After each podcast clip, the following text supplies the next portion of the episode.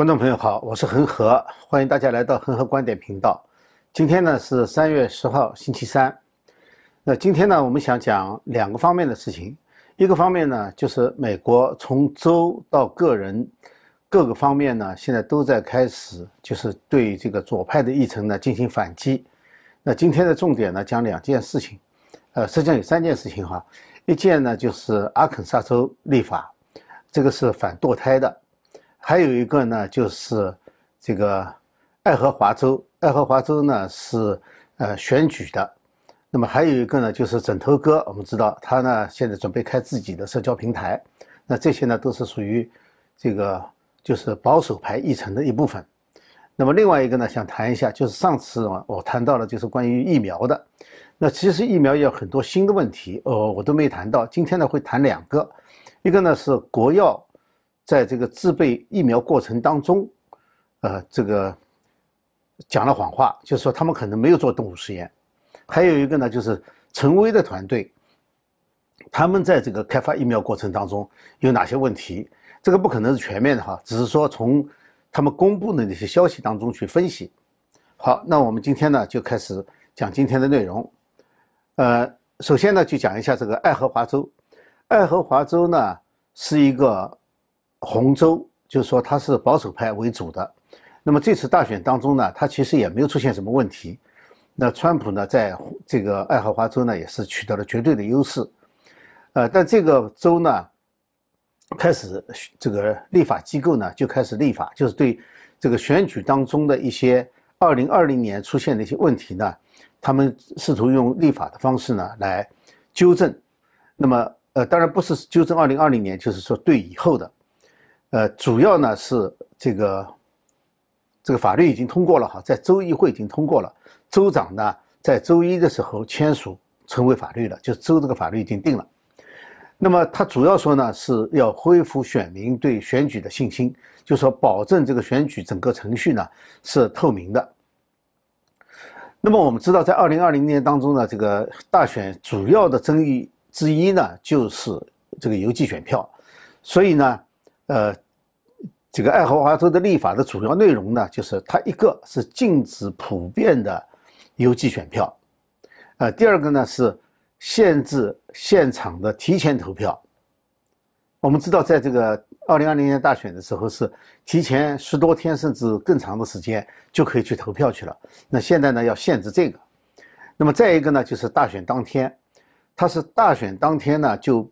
在这个投票站关闭的时候，他就必须。停止对缺席选票的计算，就从外面人不来嘛，就缺席选票寄来的，所以说这就恢复到这个宪法和宪法修正案，呃，对于大选的规定，啊，就是说大选只有一天，然后呢，只有要求的情况下才能够去邮寄选票，而且是要有特定的这个。呃，规定的哪些情况才可以？不是说普遍的，你要求都不要求，我就一一股脑的都寄给你，不是这样子的。那么，当然这是第一个制定这个法律的州，就是在法律上要试图纠正的。但是呢，它不是唯一的。我们知道乔治亚州呢，现在州的议会也在推动同样的类似的立法。那么另外呢，据说现在还有几十个州准备跟进。那么很多人分析呢。这可能是在二零二二年的中期选举之前呢，会成为一个浪潮。那么当然了，就是说这个左派呢对这点非常不满意，就是说，因为这双方的议程的区别在什么地方呢？就是左派的议程呢，它是公开，当然它有一套话语系统，这个话语系统的潜台词是什么，我们就不讲了。它公开讲的呢，就是说应该让所有没有机会。去现场投票的人，或者是没有意愿投票的人，也能够投票。我认为这个说法是没有道理的。没有意愿投票，你让他投什么票？这是个人的选择，你不能就是说用各种方式来这个加强别人的这个呃投票的这个投票率，呃而不看这个实际情况。呃，那么实际上呢，这个法案呢和现在就是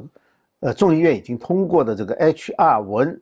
H.R.D 就是今年第一号法案啊，实际上是有冲突的，是是对立的，因为这个 H.R. 一的这个法案呢，呃，实际上就是要求，呃，把这个选举权，把这个选举就是选举的这个权利呢，从州回收到这个联邦，然后从联邦呢，呃，一系列的这种让二零二二零二零年的时候大选的所有出问题的地方全都合法化，实际上就是一个全面违宪的一个国会法案。那当然现在已经这个众议院已经通过了，现在提交给参议院。呃，虽然说大家对这个都不看好，但是呢，这确实是个很严重的问题。所以说呢，因为宪法呢已经把这个立法权，把这个就是选举的权利啊，呃，交给了各个州，所以各个州的立法呢，我觉得现在是非常重要的。呃，那么然后我讲第二个问题呢，就是在周二的时候，阿肯萨州的州长呢签署了他们自己的一个法案，这个州的法案呢就是，呃。被人称为是美国历史上最严格的禁止堕胎的法案，那这个法案呢，现在生效了。呃，我们知道这个在六十年代、七十年代的时候呢，整个西方国家哈，普遍的女权运动，这么这个女权运动呢，就推动了这个堕胎合法化，所以大部分地方呢，呃，堕胎都合法了。那么美国呢，是一九七三年的时候有这么一个案子。那么这个案子呢，使得堕胎在美国被认为是合法化的最重要的转折点。呃，这样的话呢，实际上在美国呢，就形成了这个两个大的对立派。呃，一派呢就是叫做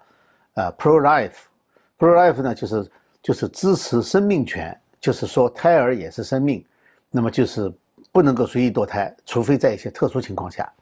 那么这个呢，就和宗教呢有相当的关系，因为。宗教认为嘛，这个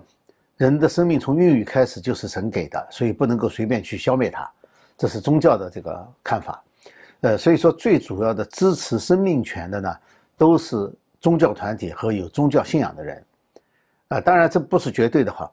那么另外一边呢，就是所所谓叫 pro-choice，pro-choice 呢就是，呃，妇女有权利，就身体是她自己的，所以她有权利来决定自己的身体，因此就有决定。自己是否堕胎的这个权利，他是这么想的，那么也把它叫做就是选择权，所以这两个是对立的，生命权和选择权这两个对立的，这两个团体每年呢，在美国都会有大规模的集会活动，这个我们可以看到的时候，大家可以就可以想起来啊，是这么一个争议。那么我先简单介绍一下这个一九七三年的时候美国最高法院的判决，那么这个判决呢叫做罗素韦德案。罗呢是指的是原告，韦德呢是被告。呃，这个案子呢是一九六九年的时候，在德州呢有一个女有一个女的，呃，她就是在没有自己计划的情况下呢怀孕了。怀孕以后呢，呃，那么就是说德州呢，它在一般情况下是禁止堕胎的，但是呢，它有一些特别条例，就是说可以豁免。那么其中呢，就是被强奸以后生这个。怀孕的这个可以堕胎的，那么他的朋友呢就介绍说是你能不能用这个被强奸的名义呢来去堕胎去，这样就合法了。但是呢，因为他这个是编出来的故事嘛，所以呢他就没有这个证明他当时报了案。那么警察局查不到报案的证明，他自己也拿不出证明来，他是被强奸的。在这种情况下呢，就否决了。否决了以后呢，就当时呢这个就没有用这种方式就没有成功。没有成功以后呢，到了七零年的时候，他的律师呢就帮他打这个案子。当时呢，呃，给他起了个化名，因为那时候他可能自己不愿意用真名吧，起个化名就叫做 Jane Roe，所以这个罗呢指的就是他的化名。那么告的是谁呢？告的是德州的这个达拉斯县的司法司法长官，这个人呢叫亨利·韦德，所以叫罗对韦德案，叫这个案子。那么他主要是说，德州这个禁止堕胎的法律呢，侵犯了他的隐私权，所以当时地方法庭呢就判了，判了以呢说他是确实侵犯了他的第九修正案的权利，但是呢，这个地方法庭的判决呢没有去下这个禁止令，就是说他没有对这个德州反堕胎的法律呢有过任何质疑，呃，所以说呢，呃，这个原告不满意嘛，就上告到。最高法院去了。最高法院呢，最后在一九七三年的时候呢，做了个判决。他实际上说的是什么呢？说的是这个德州这个法律就是禁止妇女堕胎的话呢，是违反了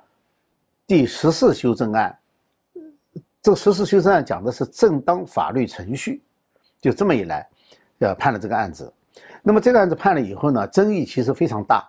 就是一直是美国保守派生命权和自由派这个选择权的一个争议的焦点。呃，那么在这种情况下呢，因为这个最高法院的判决当中呢，其实有很多含糊的地方。后来呢，很多州呢就设法去立法，就是把一些具体的最高法院没有解释清楚的，或者是空白的地方，就各州立法呢就去填补了，用这种方式呢来限制堕胎。呃，这是一个过程，当然没有像这次这个阿肯色州的这个这么严格的禁止堕胎。呃，那么，那么阿肯色州这个这个法律。有没有效果呢？就说它实际上是保守派和自由派当中的这个争议的一个非常重要的一个一个步骤。呃，当然了，因为它和这个最高法院的判决呢是冲突的，因为它这里呢实际上它连这个强奸啊或者是乱伦呐，就这种就是女方被动的而且没有任何办法的这种情况下的怀孕，它都禁止堕胎。呃，所以在这种情况下呢，很可能呢就是说。呃，一个呢就是自由派会挑战，在法律上挑战；再一个呢，他因为跟最高法院的判决有这个冲突，所以很可能呢实行不了。最后最高法院可能还得裁决，说他违反最高法院的这个判例。呃，所以说呢，这个呢并不一定说这个法案本身哈会取得成功。那个州长他也知道，所以他在签字的时候呢，他也说了，就是说，他说呢，这个签这个的主要目的之一呢，就是。让这个这一类的法案呢，能够对推翻最高法院以前的那个裁决呢，起到一定的推动作用。就说当大家都去立法挑战最高法院裁决的时候呢，也许最高法院呢就有更多的机会去考虑他们是不是要重新裁决，或者是做一个新的裁决，大概是这个意思。那么他就是实际上就是铺路了，创造一个条件了。那么他自己呢，他是更希望呢，在这个法案当中。有些太严酷的条款呢，他也是反对的，希望能够就是把它例外。就比如我刚才讲的哈，被强奸啊、乱伦呐这种情况，女方不是自愿的，甚至都没法控制的这种情况，他希望把这些条款呢要放松，就是允许堕胎。呃，这样的话呢，他说，如果我们把一些很严酷的这个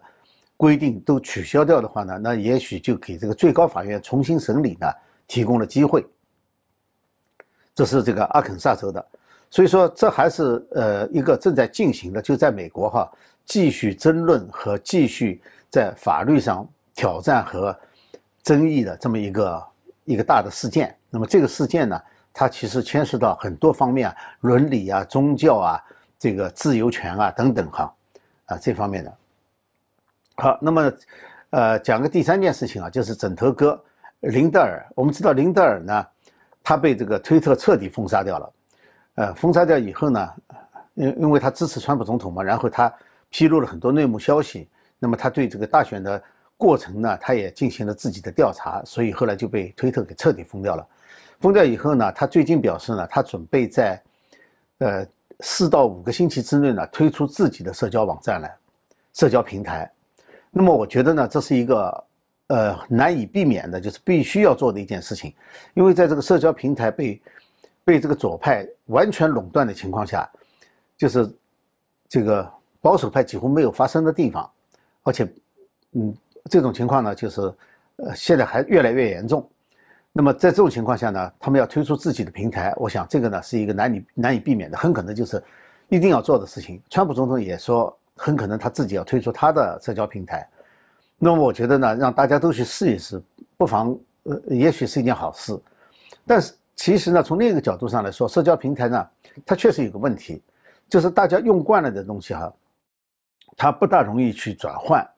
而新上来的这些社交平台呢，它都没有建立起一个就是特别方便让人使用的这个，就是和原来那些社交平台相可以相比较的这些平台，呃，还没有看到，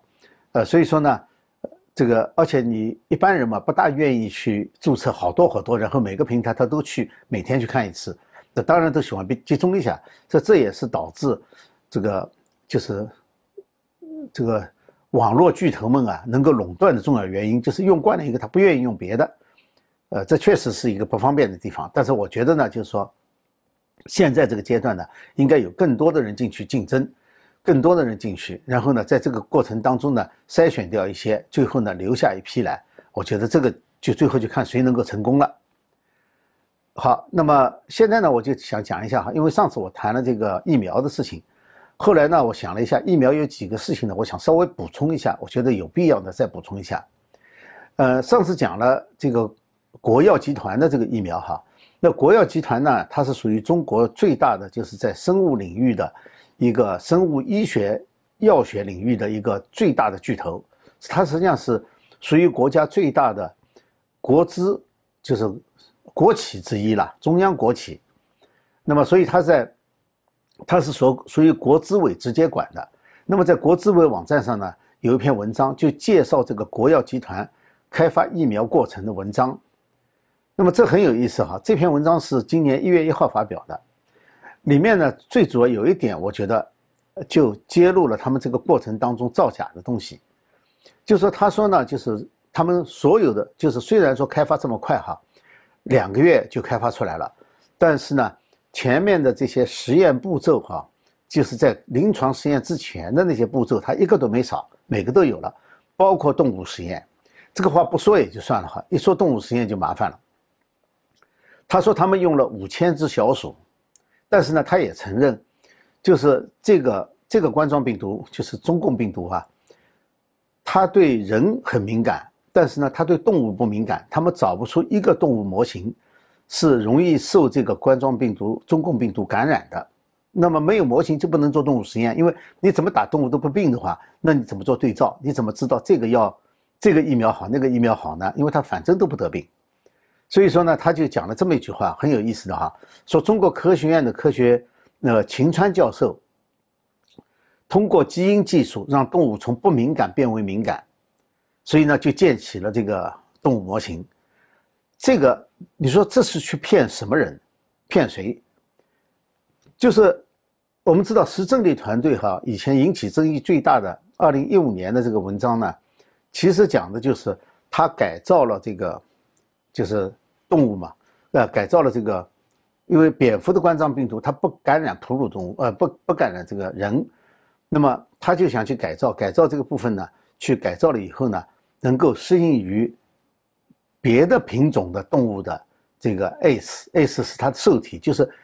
呃，冠状病毒要感染一个动物的话，或者感染一个人的话呢，它必须首先这个刺突蛋白的一个受体结合位点呢，和这个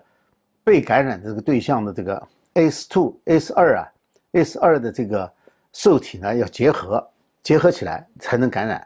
那么它就改变了这个受体。就是改变了这个刺突蛋白的这个部分，那么让它能够感染其他的动物。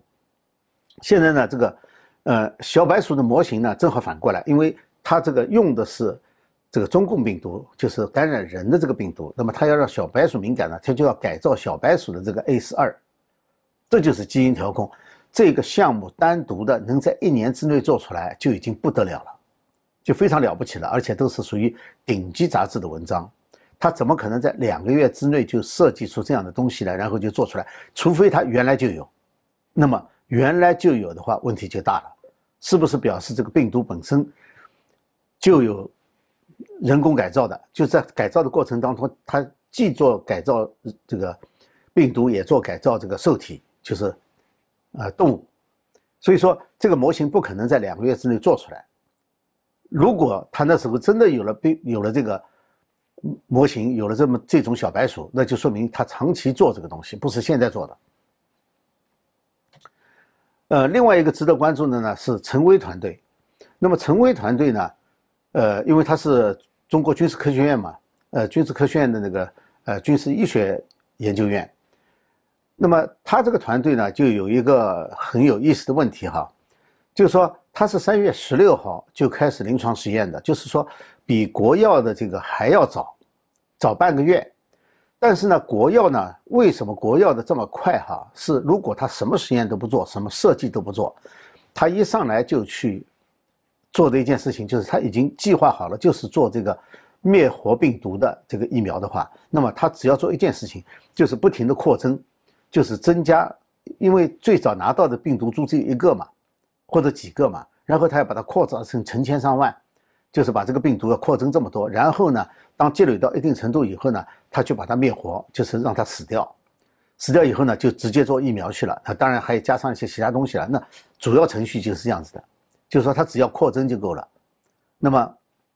那也可能原因之一呢，就是它的效果可能会不好的话，就是你根本就不知道这种死就是灭活的病毒去做疫苗有没有效，因为来不及做嘛，所以他马上呃三个月你不可能去核实任何东西，只有临床实验的时候就一上来就做人的临床实验了，所以这就解释为什么国药可以快，真的可以快到这么多，就是你预先什么实验都没做，包括什么五千只小白鼠想都不要想的事情。但是呢，陈薇团队呢，它不一样，他做的呢是 DNA 插到腺病毒里面去的，这个呢就是跟呃国际上类似的话，就牛津啊阿斯利康，牛津和阿斯利康这个疫苗，还有呢最近的强生疫苗，呃都是同一类型的。那么人家研发都是在十个月以上，它怎么这么快的？就是说你你因为你设计的时候，你并不知道拿哪一段，拿病毒的哪一段。去插到腺病毒里面去，所以要试的，就是说，如果一做试验的话，哈，那肯定时间就不够了。因为现在呢，呃，来来去去算这个陈薇团队哈，花了多少时间呢？四十五天不到。所以我那天讲的就是世界纪录四十二天，指的很可能就是他这个团队，因为他是一月二十六号到的武汉，然后呢，五月十七号离开的，就说这一段时间他都在武汉。如果说一月二十六号他到的第二天就开始研制疫苗的话，那么到